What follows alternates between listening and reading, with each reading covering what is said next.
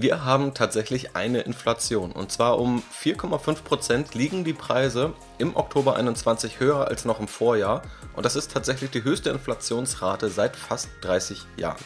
Ich habe viele Fragen dazu bekommen, was man nun mit dieser Situation machen sollte, ob man etwas machen sollte und was allgemein gesprochen die Möglichkeiten sind, sich vor solchen Inflationsschüben zu schützen. Genau darum soll es hier gehen. Natürlich inklusive einer kleinen Ursachenforschung, warum es jetzt zu dieser Inflation kommt, wie es womöglich weitergehen könnte und wie auch ganz speziell Aktienmärkte darauf reagieren. Also, viel Spaß!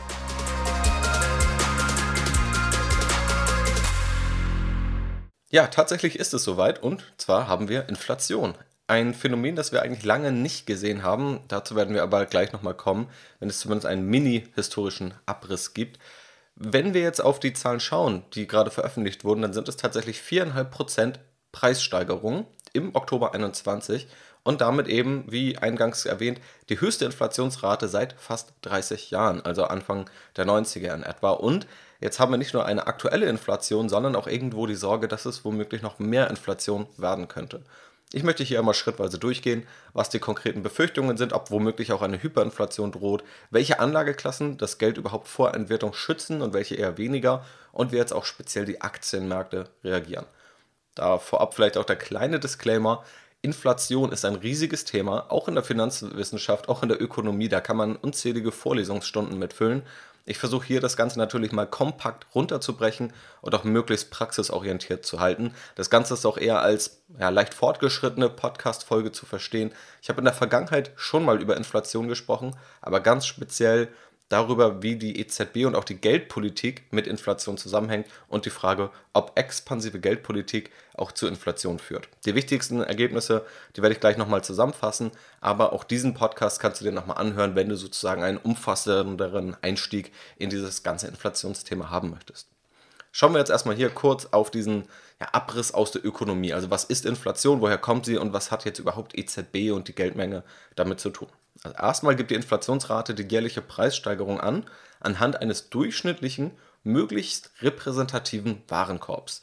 Sprich, ganz streng genommen, hat jeder ja einen eigenen Warenkorb. Jeder hat eigene Produkte, die jeden Monat oder jährlich gekauft werden.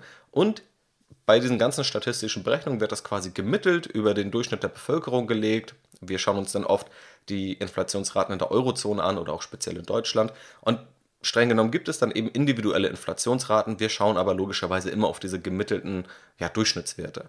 Die Messung dieser Inflationsrate ist tatsächlich auch Bestandteil von Diskussionen und auch ja, Ziel von Kritik immer wieder, weil eben gesagt wird, okay, vielleicht sollte man noch andere Faktoren stärker mit einpreisen, gerade deshalb, da auch Immobilienpreise zuletzt stark gestiegen sind die aber eher schwach oder vielleicht auch nur indirekt einfließen und ob das da nicht mehr Einfluss haben sollte. Also quasi auch ja, Assetpreise, also auch Aktien sind ja gestiegen und sollte sowas ein eher konsumorientierter Warenkorb wie bei der Inflationsmessung abbilden. Da gibt es unterschiedliche Meinungen dazu.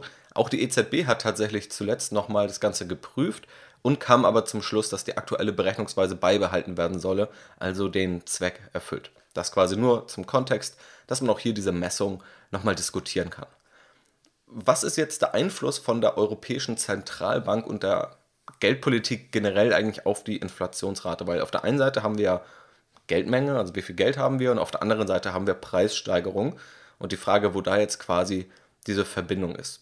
Die EZB bestimmt tatsächlich den Leitzins und also sozusagen den obersten Zins, von dem sich im Grunde alle anderen Zinsraten irgendwo ableiten und über den Leitzins auch die Geldmenge. Je geringer der Leitzins gesetzt wird, desto eher steigt die Geldmenge, desto mehr Kredite werden genommen. Und das oberste Ziel der EZB hat aber eigentlich nichts direkt mit einem Zins oder der Geldmenge zu tun, sondern eben mit der Inflationsrate. Und diese soll jetzt bei 2% mittelfristig liegen. Das peilt also die EZB an. Dieses Ziel wurde erst vor kurzem erneuert und leicht angepasst. Auch darüber habe ich im Podcast gesprochen, zu den EZB-Maßnahmen, dass die EZB sich um Leitzins und Geldmenge kümmert, gleichzeitig als Ziel die Inflation aufruft, zeigt ja auch offensichtlich, dass es da einen Zusammenhang geben muss. Denn letztendlich Leitzins und Geldmenge sind die Werkzeuge, um die Inflation zu steuern. Wie stark dieser Zusammenhang ist, auch das diskutieren Ökonomen quasi bis heute. Gerade auch in Hinsicht der letzten zehn Jahre in etwa, wurde das Ganze nochmal auf die Probe gestellt. So einige Theorien, die man da in der Vergangenheit hatte. Ein Ursprung, ohne da jetzt auch zu tief reinzugehen, das habe ich wie gesagt in einer anderen Podcast-Episode noch gemacht, liegt in der sogenannten Quantitätsgleichung. Im Grunde einfach eine Gleichung, wo vier Faktoren drin stecken. Einer davon ist die Geldmenge und eine das Preisniveau. Also diese Gleichung legt quasi nahe oder sagt aus, dass das Preisniveau direkt von der Geldmenge abhängt. Wenn man das jetzt weniger äh, in finanzwissenschaftlichem Sprech verklausuliert, könnte man sagen, wenn es gleich viele Produkte auf der Welt gibt und es gibt dann aber mehr Geld in der Welt, dann müssen die Produkte durchschnittlich teurer sein. Das ist also eine ganz ja, simple These, die aber schon ziemlich früh in der Ökonomie diskutiert wurde. Ich habe ja aber gerade schon gesagt, die letzten zehn Jahre haben das Ganze vielleicht ein bisschen auf die Probe gestellt, denn letztendlich, was haben wir gesehen? Wir haben eine Phase der expansivsten Geldpolitik gesehen. Also es wurde Geld gedruckt, das ist, glaube ich, an niemandem vorbeigegangen. Wir haben eine historische Niedrigzinsphase und trotzdem hatten wir eine historisch niedrige Inflation. Also eine Inflation, die lange irgendwo bei 0% lag oder vielleicht leicht über 0%, auf jeden Fall nicht bei den angepeilten 2%. Auch hier gibt es wieder unterschiedliche Meinungen, warum das jetzt der Fall war. Also da melden sich Ökonomen, Professoren in der Wirtschaft, auch irgendwelche Crash-Propheten, ähm, wo man vielleicht nochmal ein bisschen die Interessenskonflikte auf jeden Fall kritisch sehen sollte. Ein möglicher Konsens, den ich da sehe zum Einfluss von der Geldpolitik auf die Inflation, also auf Preissteigerungen letztendlich. Eine expansive Geldpolitik allein reicht nicht. Das haben eben auch die letzten zehn Jahre gezeigt. Nur durch expansive Geldpolitik kommt es nicht direkt zur Inflation. Sie ist aber quasi der Nährboden, auf dem eine Inflation und womöglich auch eine Hyperinflation, also eine Phase mit sehr hohen Inflationsraten, entstehen kann. Damit es zu einer solchen Hyperinflation kommt, müssen dann eben noch weitere Faktoren eintreffen. Beispielsweise hat Professor Heiner Flassbeck, der ehemalige Chefökonom der UNO, mal in einem Interview gesagt, dass es dafür eine allgemeine Dynamik von Lohn- und Preisspirale noch geben müsste oder dass historisch auch vor allem Staatsfinanzierung und eigentlich auch heute illegale Staatsfinanzierung dazu geführt haben, dass dann eben Geld gedruckt wurde. Mit Geld, das gedruckt wurde, wurde dann der Staat finanziert, beispielsweise um irgendwelche Kriegsschulden zu zahlen. Und dann gab es eben auch Hyperinflationsphasen. Das ist kurz zusammengefasst quasi das Ergebnis dieser Podcast-Folge und das, was Inflation und Geldpolitik irgendwo gemein haben und wo quasi die Verbindung besteht. Warum diskutieren wir jetzt überhaupt darüber, dass wir Angst haben vor einer zu hohen Inflation? Auch da gibt es mehrere Gründe, um mal drei wichtige rauszunehmen. Erstmal müssen wir festhalten, wenn Preise steigen, wenn wir also eine Inflation haben, dann sinkt Kaufkraft. Also 100 Euro mit denen kannst du dir heute einen bestimmten Warenkorb kaufen. Und wenn wir jetzt eine Inflationsrate von 4,5, 5 Prozent haben, dann kannst du dir in einem Jahr nur noch quasi das kaufen, was heute 95 Euro wären.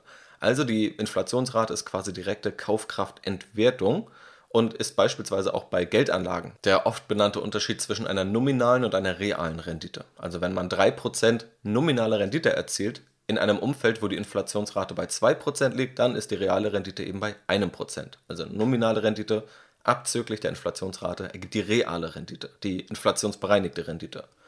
Zweiter Grund, Inflation belastet überproportional stark die kleineren Einkommen, die letztendlich prozentual einen großen Teil ihres Einkommens für Konsum ausgeben oder auch ausgeben müssen. Also Konsum im Grunde alle ja, privaten Ausgaben, die irgendwo getätigt werden. Gegenstück quasi äh, zu investieren und sparen.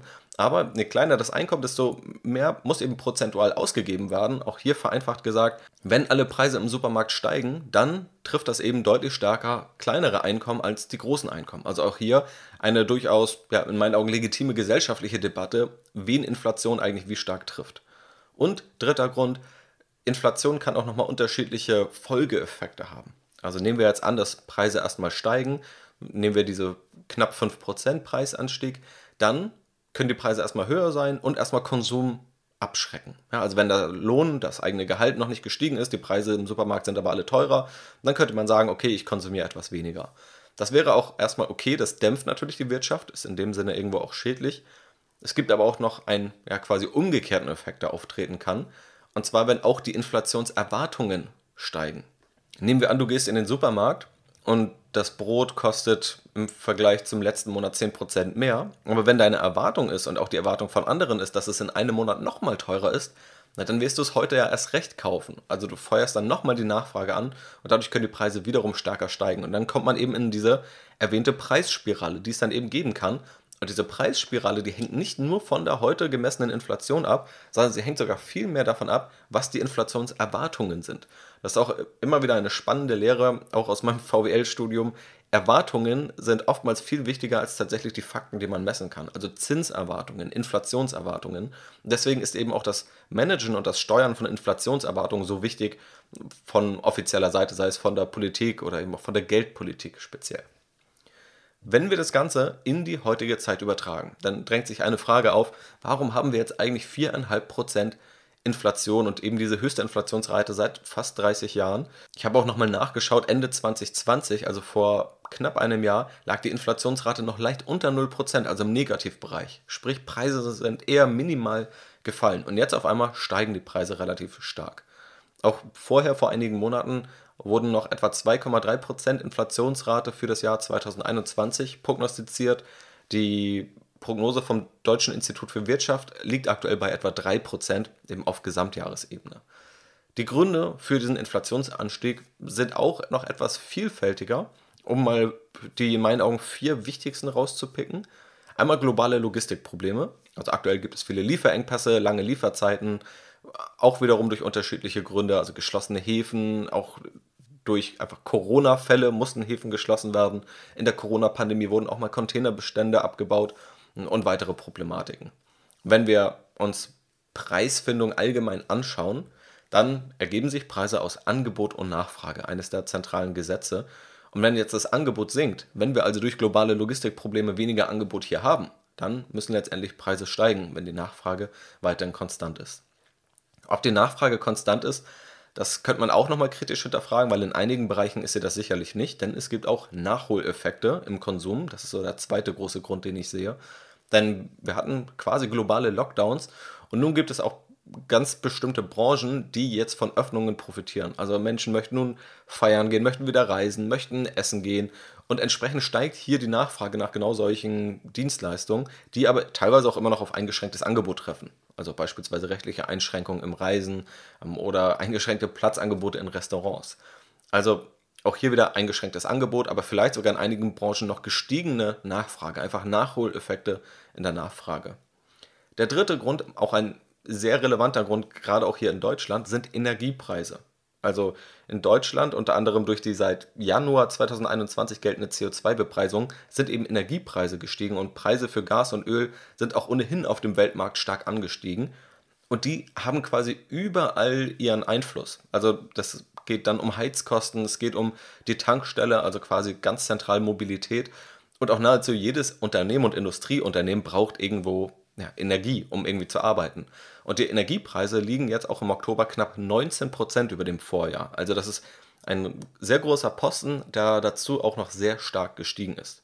Und als vierter Grund gibt es auch Rohstoffmangel. Also Baumaterialien, Waren und sind teilweise knapp und nicht verfügbar. Auch dafür gibt es dann unterschiedliche Ursachen, die auch teilweise einfach naturbedingt sind.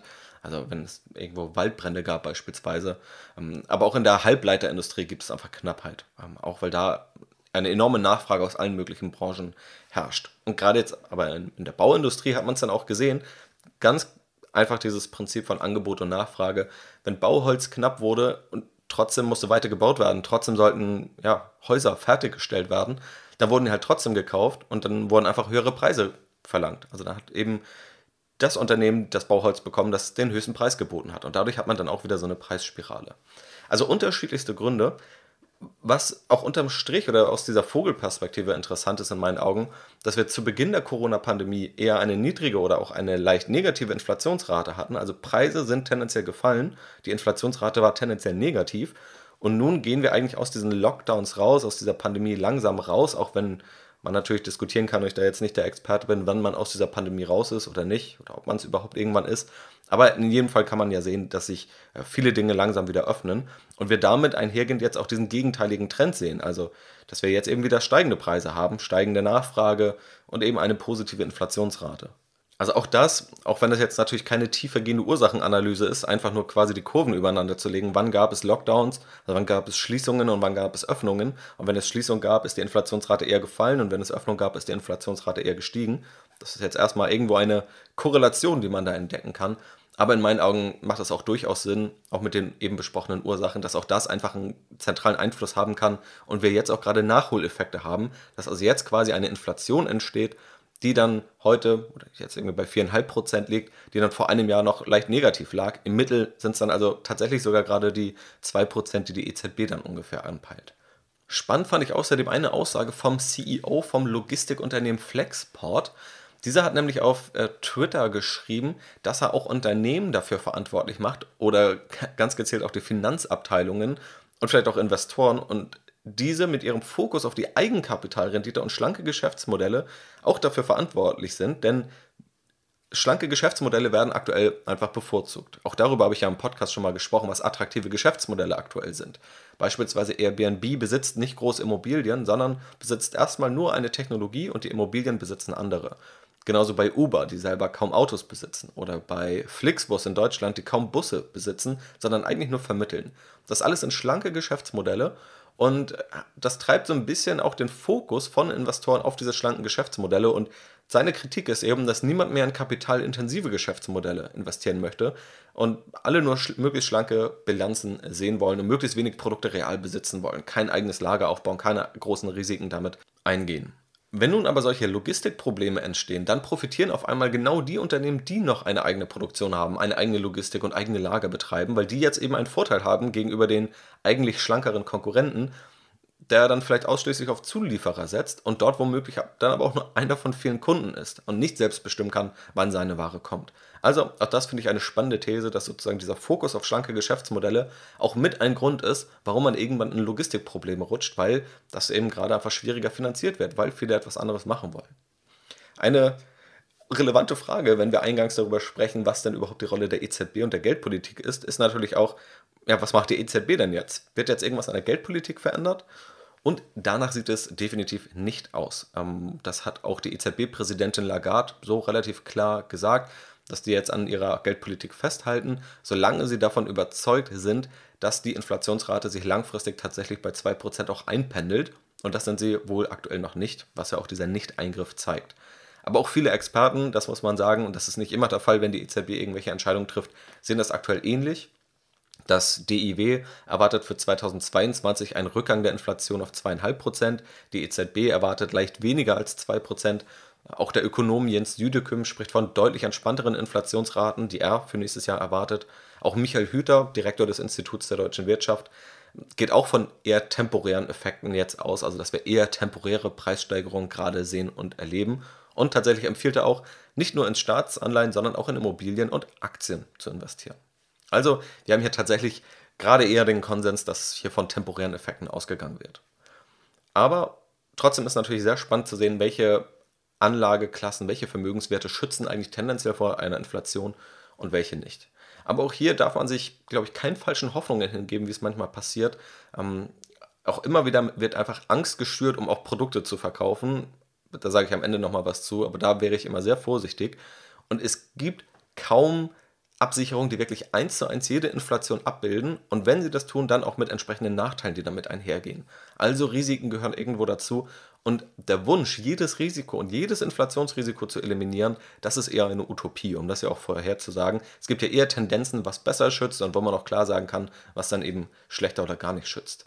Allgemein muss man auch dazu sagen, wenn wir in eine Phase rutschen, wo wir hohe Inflationsraten haben, und in so einer Phase sind wir jetzt, es gibt aber auch noch deutlich höhere, also auch jetzt in der volkswirtschaftlichen Theorie würde man jetzt nicht sagen, dass 4% ein großes Drama ist. Schwieriger wird es eben, wenn daraus eine Spirale entsteht und das Ganze noch immer weiter steigt oder auch sehr lange auf einem so hohen Niveau bleibt. Dann gibt es Probleme, dass wir jetzt einmal kurz quasi auf 4% steigen, nachdem wir gefühlt 10 Jahre bei 0 oder 1% lagen. Das ist jetzt erstmal noch kein großes Problem.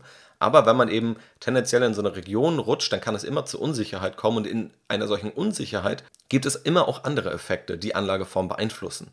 Also Unsicherheit allgemein führt zu Effekten, die es sehr schwer machen, Inflation isoliert zu betrachten und auch ganz isoliert mit einer Geldanlage nur den Inflationseffekt zu treffen oder nur von diesem beeinflusst zu sein. Das ist eben relativ schwierig. In der Praxis gibt es immer viele unterschiedliche Effekte, die neben der Inflation auftreten. Fangen wir aber mit den Anlageformen an, die Geld der Inflationsgefahr erstmal relativ ungeschützt aussetzen. Das ist alles in Richtung Bargeld oder Cash auf dem Girokonto oder auch auf dem Tagesgeldkonto. Also man bekommt keine Zinsen oder teilweise auch Negativzinsen. Üblicherweise gerade so ab 50.000 Euro auf dem Bankkonto, da fangen Banken jetzt an, Negativzinsen zu erheben. Und das führt ja zur direkten Geldentwertung. Also kein Zins und ja, dann ist Geld einfach um die Inflationsrate quasi entwertet, Jahr für Jahr. Was außerdem riskant ist, sind festverzinsliche Wertpapiere und auch festverzinsliche Anlageformen, also sowas wie das Festgeldkonto.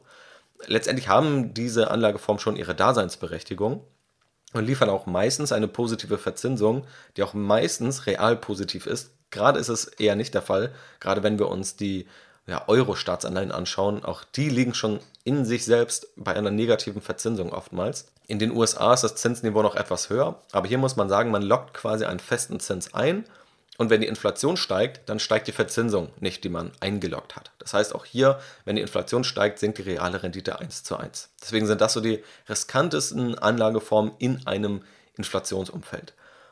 Was dagegen vor Inflation schützt, lässt sich relativ einfach auf Sachwerte runterbrechen. Man muss nur dann auch verstehen, was wirklich Sachwerte sind. Also da reden wir über Immobilien, wir reden auch über Rohstoffe und ganz speziell auch über Edelmetalle wie Gold beispielsweise. Wir reden aber auch über Aktien.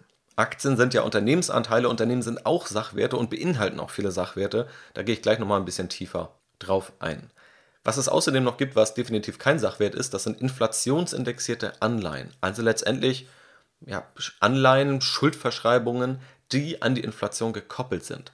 Hier, ohne da jetzt zu tief drauf einzugehen, muss man aber sagen, das sind eher fortgeschrittene Anlageinstrumente, die sind nicht sonderlich transparent und haben auch höhere Kosten und auch die Inflationserwartungen eingepreist. Also in der Regel als grobe Faustformel kann man hier sagen, das, was der Markt an Inflation erwartet, das steckt schon heute im Kurs drin. Wenn die Inflation niedriger ausfällt, verliert man Geld. Wenn die Inflation höher ausfällt, dann gewinnt man tendenziell Geld bzw. schützt sein Geld es ist okay, in inflationsindexierte Anleihen zu investieren, das möchte ich hier gar nicht ausschließen, aber man sollte festhalten, dass es etwas komplexere Produkte sind, die eben auch eine sehr gezielte Wette nur auf diesen Inflationseffekt sind und darüber hinaus jetzt kein Renditelieferant. Aber auch über dieses Thema inflationsindexierte Anleihen bei Interesse kann ich da gerne nochmal etwas tiefer eintauchen. Die aber am meisten diskutierte Inflationsabsicherung ist vermutlich Gold. Also Gold als das Edelmetall der Edelmetalle. Und tendenziell stimmt das tatsächlich auch. Also Gold hat auch historisch dann etwas besser performt, wenn es Inflation gab. Aber auch hier muss man sagen, dass der inflationsschützende Effekt von Gold in meinen Augen etwas überschätzt wird. Also es wird oft als ja, direkter Inflationsschutz verkauft, als bester, als sicherer Inflationsschutz. Aber da gibt es jetzt beispielsweise auch eine wissenschaftliche Studie von 2020 von Erb, Harway und Viscanta, in der das etwas differenzierter gezeichnet wird. Da wurde der Goldpreis seit 1975 untersucht und festgestellt, dass der Goldpreis tatsächlich vor allem dann steigt, wenn die Inflationserwartungen steigen. Also auch hier geht es nicht um die Inflation, sondern die Erwartungen, also was für eine Inflation erwartet wird. Dann steigt der Goldpreis, dann wird Gold gekauft. Und etwa fünf Jahre im Mittel, nachdem der reale Goldpreis seine beiden Höhepunkte erreicht hat, das war 1980 und 2011, ist er dann aber auch stark gefallen. Einmal um 60% etwa und einmal um 30%, sowohl nominal als auch real stark gefallen. Und das Fazit der Autoren ist, dass Gold ein teurer Inflationsschutz ist. Das heißt, ja, es findet dieser Schutz vor Inflation statt, der wird aber auch teuer erkauft und dann kann es eben auch, wenn die Inflation weg ist, mal zu deutlichen Einbrüchen kommen und quasi, wenn die Inflationserwartungen gesenkt werden, dann fällt der Preis auch wieder relativ stark. Und das ist ganz wichtig, das auch wieder zu verstehen. Wir reden ganz oft bei Inflation dann über dedizierten Inflationsschutz. Es gibt ja auch immer noch andere Effekte. Und das ist sehr schön und gut, wenn man es schafft, in ein, zwei Jahren oder vielleicht auch mal in drei Jahren sich vor einer Inflation sehr stark zu schützen. Aber wenn man auf Sicht von 30 Jahren anlegt, dann sollte ja eher maßgebend sein, was man in 30 Jahren erreichen kann und nicht, was man mal in zwei, drei Jahren erreichen kann. Vorausgesetzt, man würde es überhaupt auch schaffen, auf solche Ereignisse rechtzeitig zu reagieren. Also das Timing auch so zu erwischen und eine Inflation vorherzusehen. Also auch das ist ja natürlich nicht trivial. Schauen wir nochmal auf Aktien. Offensichtlich geht es ja hier im Podcast vor allem um Aktien, deswegen ist ja auch umso spannender, was auch die Auswirkungen auf den Aktienmarkt sind. Ich habe da zuletzt im QA auch schon mal kurz was dazu gesagt, möchte es hier aber gerne nochmal ein bisschen ja, deutlicher unterfüttern. Auch hier die Frage, schützen Aktien vor Inflation? Ja, tendenziell schon, aber es kommt auch noch etwas darauf an, über was für Aktien wir sprechen. Also grundsätzlich, wenn wir das einfach schrittweise äh, strukturiert aufbauen, sind Aktien ja Anteile an Unternehmen. So, woraus bestehen jetzt die Vermögenswerte von Unternehmen? Dafür können wir in die Bilanz schauen, also in den aktiver Teil der Bilanz, und dann sehen wir, wo gerade das Vermögen des Unternehmens drin steckt. Und dann findet man Positionen wie Cash, also Bargeld quasi, äh, Forderungen von anderen Unternehmen für irgendwelche Leistungen. Dann können Immobilien in dieser Bilanz drin sein, es können Rohstoffe und vielleicht auch fertige Produkte drin sein. Ja, also wenn wir auf Apple schauen, eines der größten Unternehmen der Welt, Ja, hat Apple einen hohen Cash-Bestand, Apple hat noch viel Geld, was es bekommen soll, Apple hat irgendwelche Immobilien, Apple hat wahrscheinlich noch Rohstoffe irgendwo rumliegen und Apple hat sicherlich auch noch fertige Produkte, iPhones, MacBooks, die irgendwo rumliegen und all das sind irgendwo Vermögenswerte. Wenn wir uns das jetzt anschauen, dann sehen wir einige Vermögenswerte, die eher gefährdet sind bei Inflation. Das ist also Cash und auch Forderungen an andere Unternehmen. Das kann bei einer Inflation entwertet werden. Und andere, die sind eher den inflationsgeschützten Assets zuzuteilen. Also dann Immobilien, Rohstoffe oder auch die eigenen Produkte. Also wenn auch alle Smartphones um 20% steigen, dann kann Apple auch sozusagen die eigenen Produkte 20% mehr oder teurer verkaufen. Und daraus resultiert dann so die erste Erkenntnis, je stärker ein Unternehmen auf den letztgenannten Assets beruht, desto geringer ist auch das Inflationsrisiko. Also wenn ein Unternehmen selber irgendwo Immobilien oder Rohstoffe hat und nicht einfach nur Forderungen oder Cash, das eben schnell entwertet werden kann. Dazu kommt ein weiterer Mechanismus, denn wenn Preise steigen, heißt das ja, dass Unternehmen ihre Preise erhöhen. Also irgendjemand muss ja diese Preise erhöhen, wenn wir über Preise sprechen. Und das machen ja eben Unternehmen. Und eine höhere Inflationsrate bedeutet daher auch für die meisten Unternehmen nominal höhere Umsätze. Anders gesagt, Unternehmen können diese Preise an die Konsumenten weiterreichen oder machen es in der Regel, weil genau dadurch überhaupt erst die Inflationsrate entsteht. Der Zusammenhang gilt am stärksten in meinen Augen für Konsumgüter und auch Rohstoffunternehmen, also die, die letztendlich direkt auch an der Quelle sind gerade bei Rohstoffunternehmen hat man eben auch ähnliche Effekte wie bei Rohstoffen selbst, also ähnliche Preiseffekte. Und diese können Preissteigerungen dann oft eben auch eins zu eins weitergeben. Schauen wir jetzt mal auf die Aktienmärkte als Ganzes und was auch die Zahlen dazu sagen. Also wenn wir jetzt eine hohe Inflation haben oder eine steigende Inflation, wie gut schneiden Aktien dann ab im Vergleich zu den anderen Phasen? Das hat Ben Carlson mal untersucht für den Zeitraum von 1928 bis 2017 in den USA und er hat zwei spannende Statistiken quasi aufgestellt. Und zwar, wenn die Inflationsrate unter 3% lag, also eher niedrig war, was zu knapp 60% der Fall war, dann hat der SP 500 im Mittelwert 16% Rendite erzielt. Wenn die Inflation über 3% lag, waren es nur 6,5% Rendite im Mittel. Die zweite Statistik, wenn die Inflation niedriger war als im Vorjahr, das war zu 46 Prozent der Fall, dann lag die Rendite im Mittel bei 18 Prozent. Wenn die Inflation aber gestiegen ist im Vergleich zum Vorjahr, dann lag die Rendite im Mittel bei nur 5,5 Prozent. Tendenziell, das zeigen eben diese Statistiken, aber auch andere Untersuchungen und Studien, schneiden Aktien also immer recht gut ab, also auch 5,5% Rendite hier im negativsten Mittelwert, sind ja immer noch eine sehr gute Rendite im Vergleich zu vielen anderen Anlageklassen und machen Aktien auch langfristig immer noch zu einer guten Anlageklasse. Es zeigt aber auch, in Jahren mit wenig oder gesunkener Inflationsrate laufen Aktien deutlich besser, statistisch. Das heißt nicht, dass es immer so ist, das sind statistische Durchschnittswerte und Wahrscheinlichkeiten. Und umgekehrt, wenn die Inflation steigt, wenn die Inflation auch mal höher als 3% liegt, beispielsweise wie jetzt, dann geht man statistisch eher von niedrigeren Renditen am Aktienmarkt aus. Es gibt auch eine Auswertung von Etty und Roach für den Internationalen Währungsfonds, also den IWF von 2009, und auch die stellen fest, dass gerade bei Inflationsschocks, also schnellen Anstiegen der Inflation, Aktien tendenziell schlechter performt haben. Hier, und das ist generell auch die Vorgehensweise bei so Untersuchungen und auch wissenschaftlichen Studien, wird dann auch immer versucht, isolierte Inflationseffekt herauszufinden. Natürlich, das habe ich auch eingangs gesagt, gibt es auch immer noch andere Faktoren, die den Aktienmarkt beeinflussen. Produktivitätssteigerung, äh, ein Umfeld für Innovation, ob es mal zu einer Finanzkrise oder einer globalen Pandemie kommt. Also auch andere Ereignisse spielen da immer eine Rolle. William Sharp, auch ein ja, bekannter Forscher in der Finanzwissenschaft, hat sich 2000 mal in einer wissenschaftlichen Studie der Frage gewidmet, wie dann speziell Aktienmarktbewertungen also Bewertungsniveaus mit der Inflationsrate zusammenhängen. Das Ergebnis auch hier, je höher die Inflation, desto niedriger sind die Bewertungen am Aktienmarkt. Und die zentralen Gründe dafür, die er nennt, sind zwei Stück. Zum einen, durch mehr Inflation sinkt das reale Gewinnwachstum der Unternehmen. Ja, also wenn wir ein Gewinnwachstum annehmen und dann sagen, okay, aber die Inflation steigt, dann ist das Gewinnwachstum real erstmal niedriger. Und Aktien müssen auch eine höhere Rendite liefern, um für diese Inflation zu entschädigen, um quasi auf die gleiche reale Rendite, um auf die gleiche reale, also inflationsbereinigte Rendite zu kommen. Also das können wir, denke ich, festhalten. Aktien bleiben langfristig das Investment mit der stärksten realen Rendite, schneiden aber tendenziell dann besser ab, wenn die Inflation nicht besonders hoch ist. Es gibt Mechanismen, die dazu führen, dass Aktien auch einen Inflationsschutz haben. Den haben sie aber nicht eins zu eins. Den haben aber ehrlicherweise auch nicht Immobilien oder Rohstoffe eins zu eins. Und es gibt eben die erwähnten gegenläufigen Ursachen, die dann dazu führen können, dass Aktien auch mal in einem Umfeld steigender oder hoher Inflationsraten etwas schlechter abschneiden. Man kann auch die Aktiensegmente etwas besser unterteilen, aber da ist so die Datenlage in meinen Augen noch nicht sehr valide oder ich habe da jetzt nicht unbedingt die guten Insights dazu gefunden oder die guten Untersuchungen. Falls du da irgendwas selber kennst, irgendeine Studie, dann lass mir die natürlich gern zukommen. Ich habe ja schon gesagt, dass tendenziell Rohstoff- und Konsumgüterunternehmen als besser gelten in solchen Inflationsphasen. Und auch diesen Unterschied zwischen Value- und Growth-Aktien gibt es noch. Also Value-Aktien sind die Aktien, die tendenziell ihren Höhepunkt jetzt haben, profitabel sind, quasi auf ihrem Peak-Level sind und nicht mehr so stark wachsen. Growth-Aktien hingegen wachsen in der Regel stark, sind oftmals noch nicht profitabel oder nicht sehr profitabel und haben ihre große Zukunft, vor allem auch ihre hohe Profitabilität, noch vor sich. Und hier sagt jetzt auch die Theorie, auch nach dem Discounted Cashflow Modell, über das ich ja gerade auch in der Aktienbewertungsserie immer wieder spreche, bei hohen Inflationsraten werden die Zahlungsströme der Zukunft umso stärker entwertet. Also das Discounted Cashflow Modell beruht ja darauf, zu schauen, was kommt im Unternehmen in einem Jahr rein, was in fünf Jahren, was in 20 Jahren. Und in 20 Jahren kommt natürlich dann real ziemlich wenig rein, wenn wir eine hohe Inflationsrate, also eine hohe Entwertung bis dahin haben.